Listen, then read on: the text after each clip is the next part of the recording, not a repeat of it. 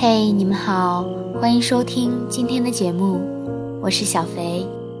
今天要和大家分享的文章来自卢思浩。你找我永远不打扰，因为我们从未陌生过。深夜失眠，好朋友找我聊天儿，临近天亮，他说好久没有这么好好聊天了。我看看窗外，说是啊，你也没怎么找我。电话另一头，他顿了顿，说怕打扰你。我说我们这么多年好朋友了。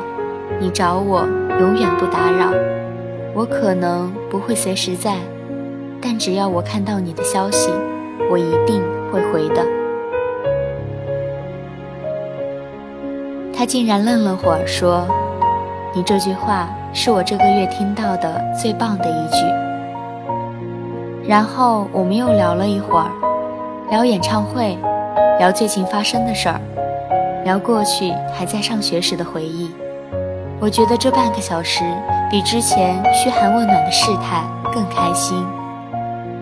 挂电话后，我又看了会儿电影，脑袋里回想着我们的聊天，想着他愣住的神情。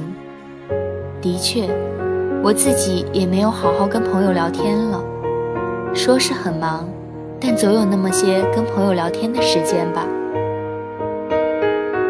只是我们谁都不知道该怎么开口，怕开口变寒暄，怕聊天变打扰，于是想起那么一句：“你找我，永远不打扰。”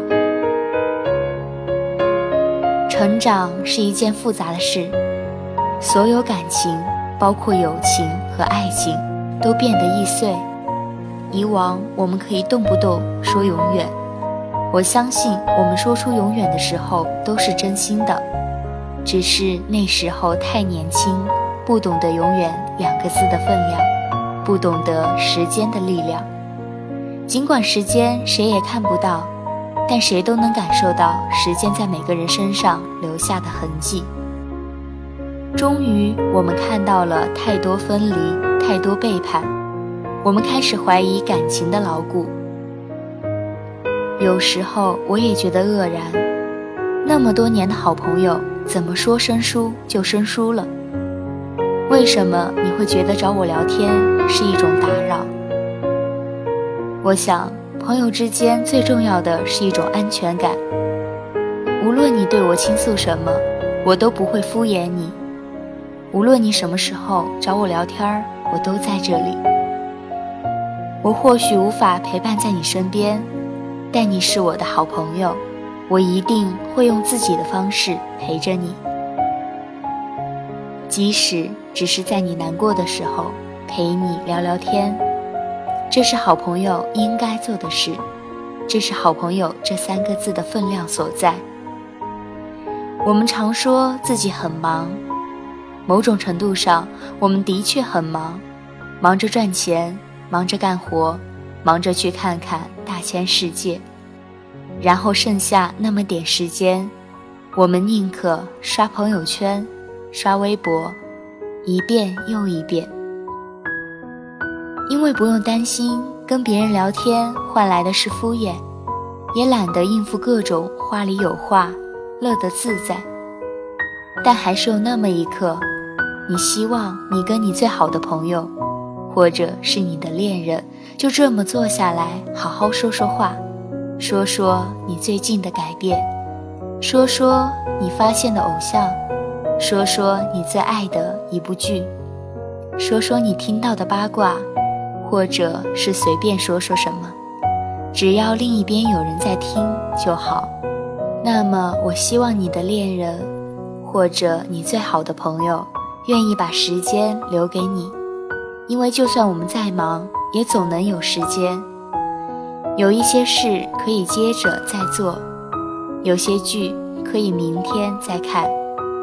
时间在于分配，有人把时间都分配了工作，不过说明工作在他看来更重要。你找我，永远不打扰。我很忙，但对你永远有空。